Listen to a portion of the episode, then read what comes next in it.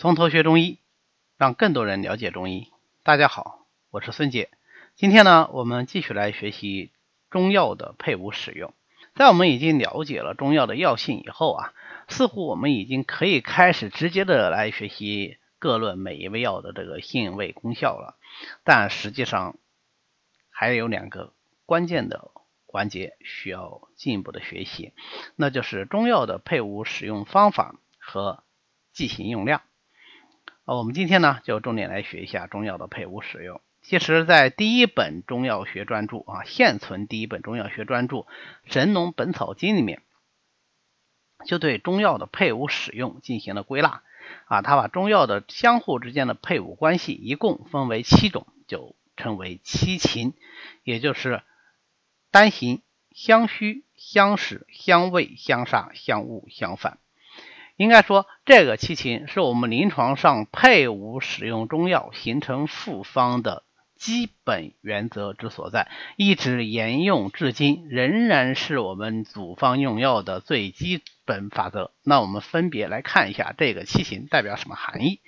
第一个呢，就是单行，单行很容易理解啊，就是单味药的使用，那就叫做单行。你要说，那你就说。用某药就完了嘛？为什么你一定要说还扯一个单行，还是说是个呃方剂呢？对，因为我们有很多方剂，它就是只有一味药的，并不是说因为它只有一个药，它就不是一个方子啊。方子可以是复方，也可以完全可以是单味药组成的。这样的方子还挺多的，比如说非常有名的一味清金散，那就是黄芪啊。黄芪呢？黄芩啊，不是黄芪啊，我发音可能不是特别的准啊，就是三黄、黄连、黄柏、黄芪、黄连、黄柏、黄芩的那个黄芩啊，呃，那么它有很好的清肺作用，肺就是金呐，所以叫做一味清金散。这个方子是因为谁而得名的呢？因为谁而出名的呢？啊，是因为李时珍。那么李时珍年轻的时候曾经患咳血症，百治不愈。后来他自己分析呢，这应该还是一个肺热症。那么他在翻阅古书的时候就看到了这个方子啊，或为至宝，就是一味清金散，就用黄芩一味药啊来大清肺热。于是呢，他就用这个一味清金散啊连续使用，没多久就把自己的咳血症给治好了。他把这个事件呢记载在了他的《本草纲目》里面，所以之后。一味清心散就名声大噪了。那与之相类似的，还有一味独良丸，还有独参汤等等等等啊，那都是一味药组成的。但是你不能看到一什么什么就认为它就是一味药啊，一味清心散，一味独良丸。那我们的一贯煎它就远远不止一味药啊，还是得看具体的情况。OK，那么第二种呢，就是相虚而用。呃，相虚指的是性能功效相类似的。药物主要是两个药物啊，我们这里讲七情都是指药物两两组合之间的配伍关系啊。性味功效相类似的两个药物配合使用以后呢，能够增强原来的疗效啊，二者的疗效都增强了，因为它本身的这个呃性能功效就是类似的嘛啊，二者的功效一起增强，这个就叫做相虚。你比较典型的像麻黄配桂枝，两个都是辛温解表来治疗表寒症的，那么配合在一起呢，它的发散表寒这种发汗力量就大大的增强啊，这就是相虚为用。你再比方说大黄配芒硝，两个都是清热泻下的啊，配合在一起使用呢，它们清热泻下的作用就得到了一加一大于二的一个增强的效应。还有石膏配知母啊，也是这样。相虚为用呢，是我们临床上用的最多的这个。配伍组合之一，因为我们往往是啊觉得一味药力量可能还不够，那么我们再用一个功效与它相类似的，那么我们叫相虚为用，使它达到一加一大于二的一个增强药物功效的作用。呃，在临床上还有一种更常见的呢，就是相使。相使和相虚的区别在哪里呢？在于相虚是两味药的性味功效本来就比较接近，用了以后一加一大于二，它们地位是平等的。啊，相使呢是指性能功效在某些方面它有共性，那这样的药物相互配合使用，但是以某一种药物为主，另一种药物为辅，它能够提高主要药物的疗效，这个就叫做相使。你比方说黄芪，它能够补脾益气；茯苓呢，也能够健脾益气。那么以黄芪为主，配上茯苓，茯苓还有渗湿的作用，湿去则脾旺，哎，它能够大大的增强黄芪补脾益气的作用。你再比方说，黄芩君白术乃安胎之圣药，所以以黄芪呃以白术为主，再辅以黄芩，这两味都有安胎的作用，但是加在一起呢，就能大大的加强白术的安胎作用啊，这也是相识。或者是黄芪能够清热，大黄也能够清热，但是大黄除了清热，还能泻下啊，所以以黄芩为主，再配上大黄，就能够大大的增加黄芩清热的作用啊，这都是相使为用啊，所以相虚和相使都是增强了药物的疗效，但是一个呢，两味药是平等的地位啊，相使呢，它是以药为主，以药为辅。好，接下来就不是两味药相互增强疗效了。而是什么？而是减轻副作用，这就是香味。香味的意思啊，是一种药物的毒性或者是副作用能够被另外一种药物减轻或者是消除啊。那我们就把这个，就是说某毒药为消除它毒性的那味药物，比方说生姜能够治半夏的毒，那我们就说生半夏味。生姜啊，他怕生姜啊，生姜能够消除它的毒性啊，这叫做味。那么生南星味生姜啊，生姜能够消除生南星的毒性啊，生南星和生半夏都是有毒的，但是呢，加上生姜同用以后呢，就能够制约它的毒性，这个就叫做相味。那么与相味恰好反过来的一对关系呢，就是相杀，它指的是一种药物能够消除或者是减轻另一种药物的毒性或者副作用，所以。在生半夏、生南星、味生姜的同时，我们也可以说是生姜能够杀生半夏或者生南星的毒，杀就是去除。所以相味和相杀实际上是一对关系的正反两面啊。那么第五种关系呢，被称为相误。什么叫做相误呢？就是两种药物合用，一种药物与另一种药物相互作用以后啊，它会导致原来的功效降低，甚至完全失去药效啊，这个就叫做相误。最典型的例子就是人参和萝卜啊，当然萝卜我们不入药啊，我们入药的是莱菔子啊，就是萝卜籽，萝莱菔就是萝卜，我们叫人参物莱菔子，因为人参是益气的，莱菔子是消气的啊，这样的话，呃。我们一方面在用人参补气，另外一方来菔子去把这个气给散掉，那么人参补气的作用是不是就被消弱，甚至是消除了呀？啊，这个叫做人参误来菔子啊，这个叫做相误。那最后一种呢，就被称为相反。相反是指两种药物合用，它能够产生毒性或者是副作用。呃，最典型的就是我们经常挂到嘴边的十八反和十九味。哎，十八反这是相反，没问题。十九味，我们按照前面讲的相味的话，应该是指的一种药物的毒性能够被另外一个药物所消除或者减轻，这个叫做相味。比方说生半夏味生姜，或者是生南星味生姜。那这里的十九味啊，实际上跟我们七情里面讲的相味意思已然是不一样了，它指的还是。相反的意思，也就是说，十八反和十九味实际上分别讲的是十八种和十九种禁忌配伍在一起的药物组合。啊，那当然，关于十八反和十九味呢，也有争论啊。很多人说十八反和十九味里面的药其实也是可以一起用的，甚至药效更好，如此等等啊。但是就目前来说啊，尤其对于初学者来说，你对药性不足够熟悉的情况下，我们还是应该严格的遵守十八反和十九味的界限啊，不可以在处方里同时出现十八反和十九味的组合。那么具体来说，十八反和十九味啊是哪些内容呢？如果我们只是记两两组合的药物的话，就会非常的难记啊，非常容易忘掉。所以我们古人呢，就给他编了歌诀，分别就是十八反的歌和十九味歌。这两个歌诀是任何人要开中药、要学中药必须牢记于心的，以至于我们从来不单独的把这些药物组合挑出来说啊。比方说啊，这个半夏是。反乌头的、反附子的，很少单独把它来说，只有在单独讲这味药时候会提一下。啊，我们直接在讲相反的时候，都是讲歌诀，你把歌诀背会就可以了。好，那我们把这个十八反给大家读一遍，《本草名言》十八反：半篓背敛及公屋，早集岁源俱战草，助生心所反泥炉。稍微解释一下。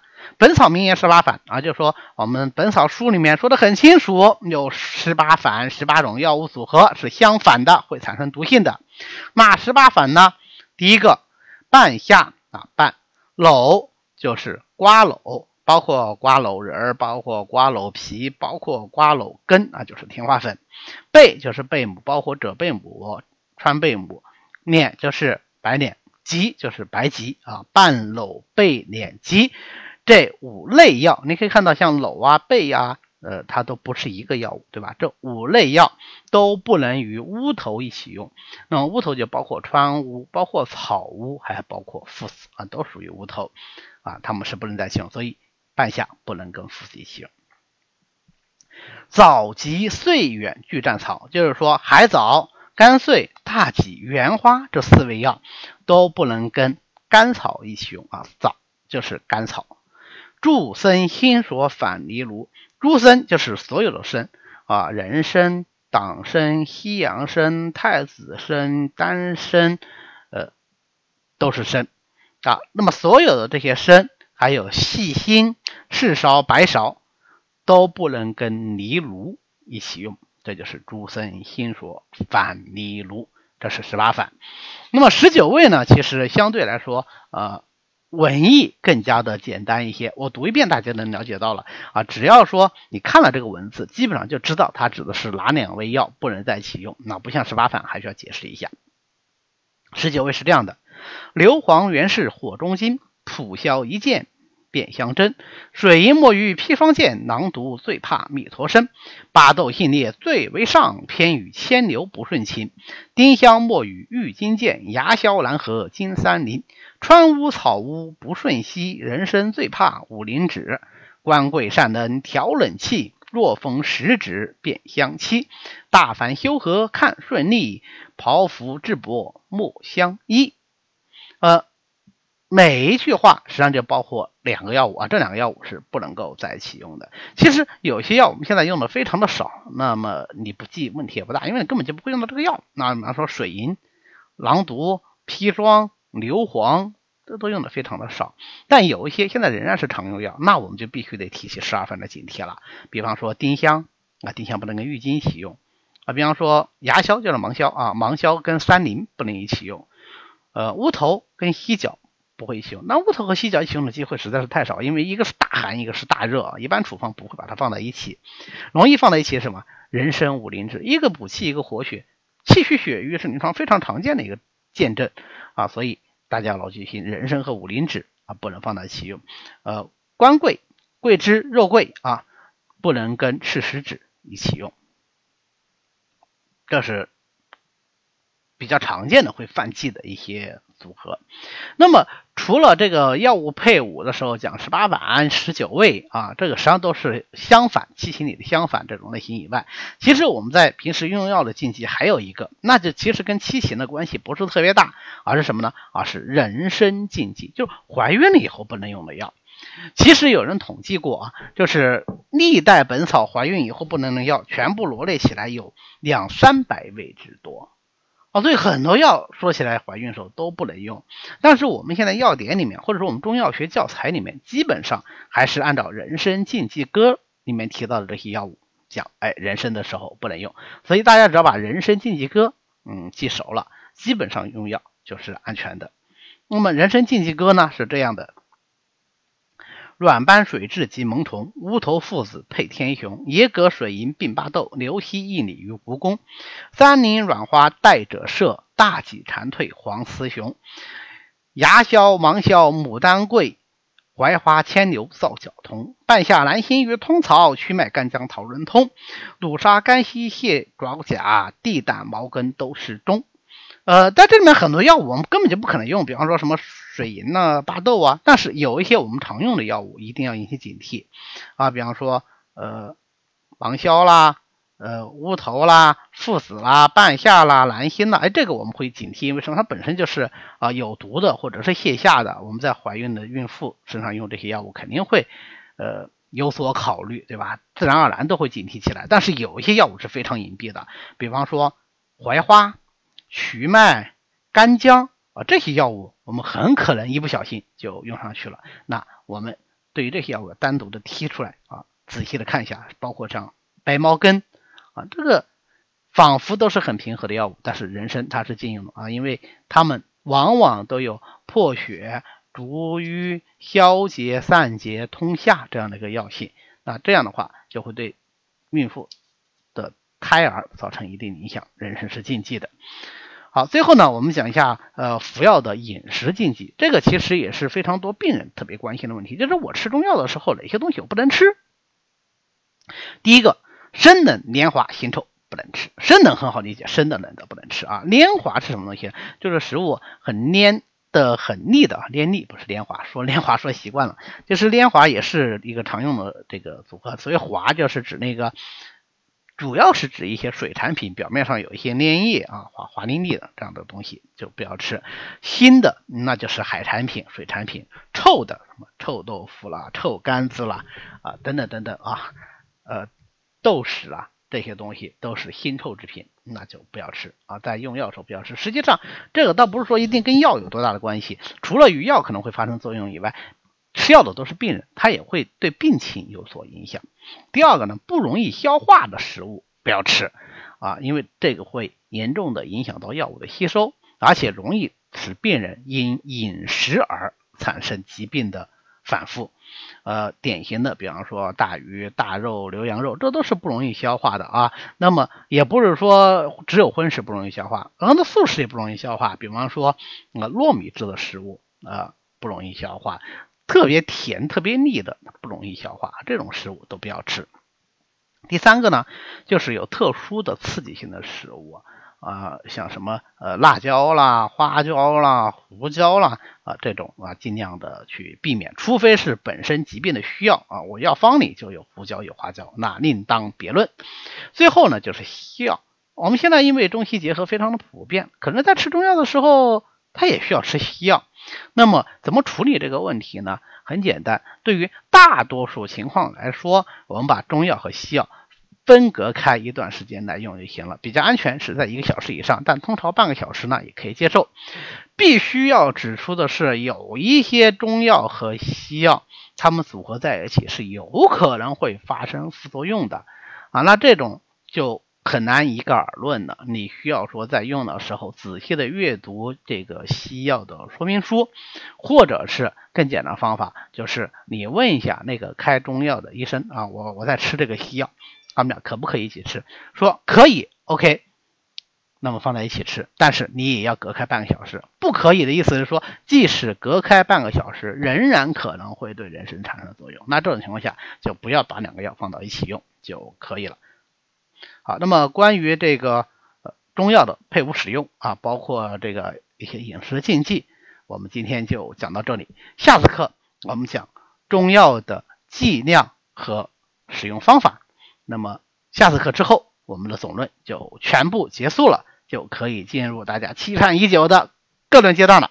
今天咱们就到此为止，别忘了扫描下方的二维码，随时跟我们联系哦。谢谢大家。